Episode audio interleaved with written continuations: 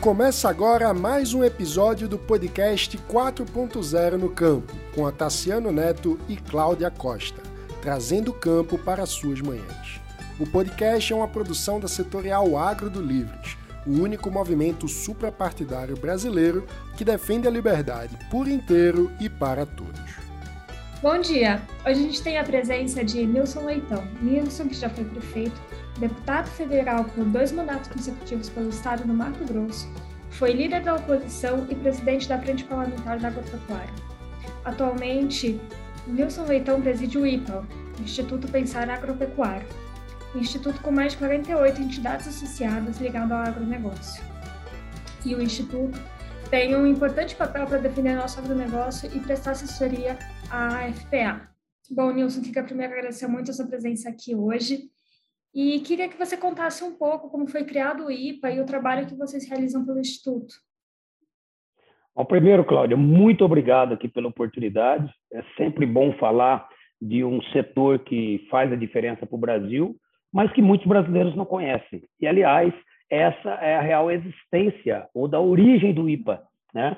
O Instituto Pensar Agro ele nasce em 2011 com a intenção de trazer uma linguagem mais clara, é, eficiente e propostas que de fato venham, vinham a desburocratizar uhum. é, o setor no país inteiro. Lembrando que o Brasil é um país do agro na economia, mas é um país urbano.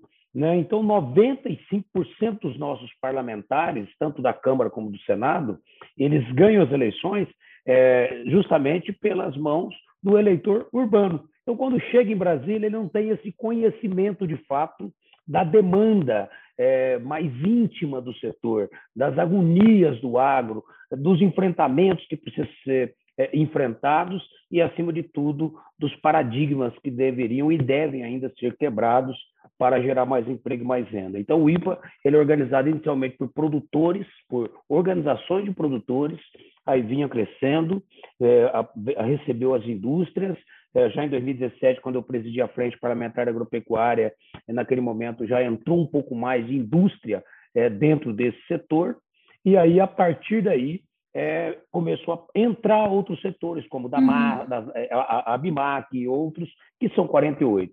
A beleza do IPA são duas. A primeira, que há inúmeras é, é, entidades que se conflitam, conflitam no interesse. Né? O produtor quer vender o, o café mais caro.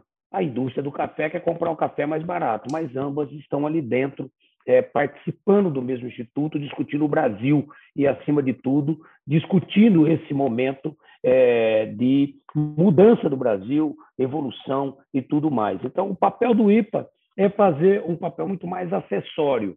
Nós produzimos as boas propostas, nós é, reorganizamos a, a, legislação para que os parlamentares possam ter uma linguagem mais clara, já com comparativo e com pareceristas de altíssimo nível, é, comparando o que, que é a nova ordem mundial em relação ao comércio exterior, ao que o Brasil deve produzir, o que, que deve fazer para chegar até lá, o que, que tem que desburocratizar aqui dentro, e, por um outro lado, a nossa legislação interna. O Brasil é um país que discute uma agricultura e um agronegócio é, de primeiro mundo, mas ainda discute temas no Congresso do século passado. Então, o Brasil está desencontrado na sua modernidade, é, ainda é, da, do que tange a nossas leis. Então, por isso é que o IPA existe, para dar essa assessoria, não é para ser protagonismo em nada. Quem é o protagonismo é o Congresso, é o governo, é o Estado. Nós estamos lá para ajudar, auxiliar, alertar, indicar, mas, acima de tudo, apresentar as melhores propostas mais modernas é, para o Brasil. Não, e vocês fazem um trabalho realmente muito importante, que é dar realmente assessoria, e é bem interessante você ter explicado que, como, como você falou, é que deputados, senadores são eleitos realmente pelas cidades, e aí a gente vem de um país que o agronegócio é tão importante economicamente. E outra, outro fato curioso, que até vou puxar para minha segunda pergunta, é você ter falado exatamente que começou com produtores e depois veio com as indústrias do agronegócio. É, quando a gente fala de agro, agro é muito amplo, né? A gente pode falar desde o do produtor rural até uma indústria de beneficiamento, é, e eles acabam, assim, é, é tudo agro, mas com diferentes interesses e é, diferentes, como eu falei, diferentes produções. E eu queria saber, essas empresas, elas, esses segmentos, eles têm diferentes agendas. E como que você concilia essa agenda da, da agricultura com a agenda da, da indústria de transformação em insumos, de forma que a gente consiga ter sair disso com um agro mais forte, mais valorizado? É, esse é o grande, a grande beleza, né? o grande é. desafio. É. Né? Sabe, lembrando que há, há, pouco menos de 50 anos, lá em 74, nós éramos importador de alimentos. Agora você imagina uhum. você ter na mesma estrutura alguém produzindo né, com uma tecnologia de ponta e ao mesmo tempo industrializando e já exportando também, comunicando com o mundo. Nós estamos entre, nós estamos entre os três países do mundo que mais vende alimentos né, para o mundo. Nós somos um balcão é, de alimentos para o mundo. Então, é claro que precisa dar um jeito de andar junto. Eu, eu lembro uma época que eu não, não, participava do agro, em que a relação entre o produtor de boi e o frigorífico era de inimizade, era de inimigos mesmo. Eles, ele vendia o boi para o frigorífico e o frigorífico não tinha relação com aquele produtor. Era, era uma coisa quase de costa, a relação apenas financeira mesmo do produto. Hoje não, hoje sentam à mesma mesa, eles se organizaram e as entidades do agro se organizaram muito. Então, é claro que tem conflito. Tem conflito nas questões, por exemplo, do que é uma novidade, a recuperação é, judicial é, de qualquer setor. A indústria é, que financia, às vezes, o produtor não quer incluir na, na, na, no, no rol ali de, de, de temas de recuperação judicial daquele produtor a dívida que tem com a indústria. O banco não quer que seja incluído também é um salvaguarda de cada um. Para isso, você precisa ter um equilíbrio, entender que a cadeia ela precisa estar bem. 80% do todo químico que vem para a produção é, dos nossos defensivos e tudo dentro do Brasil, ele é, é, é importado. Então, não tem como isso não atingir diretamente. A indústria paga essa conta, mas vai lá no bolso do produtor na sua propriedade rural, na hora de produzir o seu hortifruti ou as grandes escalas de produção de grãos, como a soja, o milho e assim por diante. Então, é mais do que necessário. A grande beleza foi essa: trazer a agroindústria a uma. É claro que existem as suas confrarias dentro das estruturas, onde a indústria acaba conversando mais com a indústria, os produtores conversando mais entre eles, porém, existe sim hora que sentar na mesma mesa e debater temas como licenciamento ambiental, que é de interesse de todos, é, como as questões fundiárias, regularização fundiária, marco temporal das questões indígenas, quilombolas é, e tudo mais, né? discutir é, um, um, novos, é, novos modelos de financiamentos e créditos é, para o setor, porque tendo financiamento se facilita a vida da indústria. É, nós teremos esse debate sobre navios e containers que está faltando no mundo inteiro. Isso atinge o produtor e atinge a indústria. Então você tem inúmeros temas como logística, portos, rodovias, ferrovias, que é de interesse é, comum e temos outros que é de interesse nacional, que atinge o agro, como reforma tributária, a reforma administrativa, uhum. né? a, a questão do imposto de renda nova, a, a, nova reforma do imposto de renda. Tudo isso acaba atingindo o setor como um todo. O que, que nos une? Exatamente as nossas demandas. O que une o agro, do, do produtor do agro, da indústria, exatamente o desafio de desburocratizar o Brasil e dar mais eficiência, é, gerando mais emprego, pagando menos impostos. Não, muito interessante. Como você falou, hoje a gente consegue alimentar mais de 800 milhões de pessoas em todo o mundo com o que a gente produz aqui no nosso país e através dessa mistura de produtores e indústria. E você falou de temas extremamente importantes, é, falou da crise dos containers, que está sendo uma crise mundial, falou um pouco também da regularização fundiária, inclusive para fazer uma propaganda do podcast, a gente teve um episódio sobre regularização é, fundiária com o Evaristo de Miranda, que foi bem interessante. E eu queria saber exatamente, vocês, como a gente disse no começo, vocês fornecem assessoria técnica para a FPA. E aí eu queria que você comentasse exatamente um pouco desses, desses projetos de lei que estão sendo discutidos no Congresso e que são tão importantes, tão relevantes para a gente continuar avançando nas pautas do agronegócio, continuar fazendo com que nosso agro tenha é, essa representatividade tão grande nossa economia, gerando riqueza, gerando emprego e cada vez crescendo mais de forma sustentável. Ô, Cláudio, o, qualquer país que quer, de fato, virar sua página, ela precisa de dois pilares imprescindíveis. Se o país é de um sistema como o nosso, é democrático, é, regime presidencialista é, e, e capitalista, nós precisamos, de fato, ter segurança jurídica e direito à uhum. propriedade. São os dois pilares que não foi criado agora, nem há 50 anos, nem há 100 anos, nem há 200 anos. Foi muito mais do que isso, né, quando entenderam que o sistema capitalista era o melhor sistema e, e mais democrático para oportunidades e geração de emprego e renda. Então, isso tudo o Brasil não conseguiu ainda atingir na sua plenitude.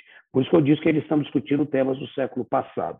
Né? Quando se trata do direito à propriedade, é exatamente tirar essa faca que está aí sobre a cabeça, é, apontada à cabeça de todos os proprietários rurais e também das minorias. Então, é, marco temporal e regularização fundiária são dois temas que estão dentro do Congresso. Um é o PL 490 é, da, da, Câmara, que define que, com, conforme reza a Constituição, que em 5 de agosto de 1988, é, se ali tinha uma aldeia indígena, tinha índio naquela propriedade, aquela área é indígena. Se ele não estava lá em 5 de agosto de 1988, 488 anos depois da, do descobrimento do Brasil, se ele não estava lá é porque aquela área não é indígena, porque ali já teve um, a, a, o Estado é, participando, já teve emissão de, de, escritura, de títulos de terra e tudo mais, então não há por que ter o conflito e a insegurança jurídica para isso. Então, esse é um ponto que resolve esse futuro, onde não vai abandonar a demarcação de área indígena, mas vai demarcar um marco temporal dizendo o seguinte: ó, daqui para trás não tem mais o que discutir, vamos parar com a poesia e vamos tratar o país com responsabilidade. Né? Vamos atender os 900 mil índios, a metade disso já está urbanizado, vamos atender o que tem, vamos, vamos resolver a vida humana deles, dar oportunidade, inclusive discutindo a liberdade econômica de cada um, podendo usufruir sua propriedade, sua terra, a terra que é da União, mas usufruída pelo índio, para a geração de riqueza do minério, da agricultura, do turismo ecológico, seja lá o que for. O outro ponto é a regularização fundiária.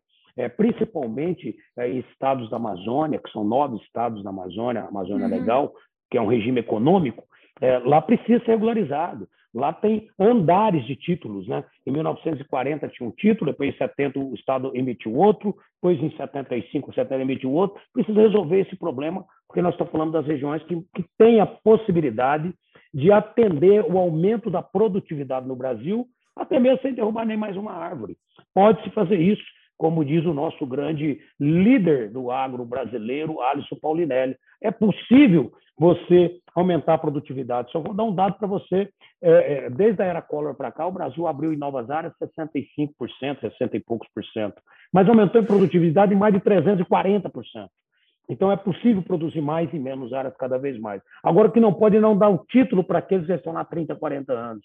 Ah, porque o bandido não precisa de legalização de terra. Quem precisa é o proprietário rural, para ter acesso ao crédito, para ter a garantia da sua propriedade e até mesmo a questão humana e social. Ele poder passar aquilo como herança para o seu filho, para o seu neto, depois dele jogar toda a sua juventude na história para construir regiões como aquelas que ainda falta quase tudo. Falta ferrovia, falta estrada, às vezes falta até energia em muitos pontos, mas tem produção, e produção de primeira qualidade. Precisa respeitar exatamente nisso. O terceiro ponto, licenciamento ambiental. Então, é, esse licenciamento ambiental, ele precisa ser modernizado. O Brasil é o único país do mundo que, que, que precisa de licenciamento para produzir, para plantar alimentos, para poder plantar árvores. Então, precisa desburocratizar e fazer com que dê eficiência e assegurar o direito né, e a segurança jurídica do país e também estruturante. Por exemplo, passar uma rodovia no meio de uma área indígena. Pode passar, passa em tudo quanto é país, desde que você preserve o meio ambiente e tudo mais, é, mas não pode deixar o Brasil pagar um preço caro, sendo o frete mais caro do mundo, por uhum. excesso de zelo ou por um erro equivocado ideológico. Então, esse é um outro tema que está lá. E o defensivo agrícola. O Brasil é um país tropical, chuva seis meses, seca seis meses, vai com sol o ano inteiro. E se você não tiver defensivo agrícola, você não consegue produzir em escala, alimentar o Brasil e alimentar o mundo. Tem que parar com essa poesia também, com essa brincadeira e, de fato, modernizar. Quem não quer aprovar o defensivo agrícola está a favor de manter meia dúzia de produtos ultrapassados no mercado. Né? Porque demora 10 anos para aprovar um novo produto. Enquanto a Argentina está usando produto é, moderno, o Brasil está usando produto de 10 anos atrás, 7 anos atrás, 8 anos atrás, porque não quer modernizar a legislação para que seja uma autorização mais rápida dos produtos modernos que o mundo inteiro está usando, menos o Brasil. Então, esses itens nós apresentamos em 2017 numa lista de sete itens. Três, nós resolvemos na época, como a terceirização e outros pontos, e depois ficou os outros quatro. Qual é a grande boa notícia? Nós conseguimos já tirar da Câmara, depois de 17 anos, o licenciamento ambiental, uhum. é, foi é, relatado aí pelo deputado Neri Geller de Mato Grosso. Conseguimos tirar é, também a regularização fundiária e levar para o Senado, né, é, sob o comando do deputado Zé Silva de Minas Gerais. E agora nós temos o defensivo agrícola e o marco temporal. Esses dois também precisam do Senado, aprovar no Senado. Aprovando essas quatro, esses quatro itens da pauta, o Brasil vai amanhecer 2022 com outra cara, mais moderno, mais eficiente, menos burocrático e com uhum. menos conflito, com paz no campo. Resumindo, problemas indígenas, problemas fundiários, você só tem duas vítimas: o proprietário rural, o índio, o quilombola e o pequeno produtor.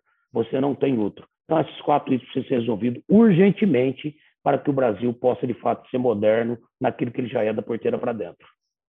Não, você tem toda a razão e acho que eu gosto sempre de bater na tecla que defensiva agrícola é tecnologia e também a questão da regularização fundiária é, conseguem financiar, conseguem ter acesso a crédito e assim também a ter um, um agro mais tecnológico e o que resultaria também num agro, num agro muito mais sustentável, né? produzindo mais com sem igual o Alisson Paulinelli fala, sem derrubar mais uma única árvore. Nilson, você deu uma aula para a gente de políticas agrícolas necessárias para o nosso, nosso agronegócio. Infelizmente, nosso tempo acabou aqui. Eu queria te agradecer muito. Eu espero realmente que essas pautas consigam passar no, no Congresso de forma rápida para a gente ter essa evolução no nosso, no nosso agro, como você falou, para a gente acordar e terminar 2022 com um agro muito mais moderno e continuar gerando cada vez mais renda, riqueza empregos aqui para o nosso país.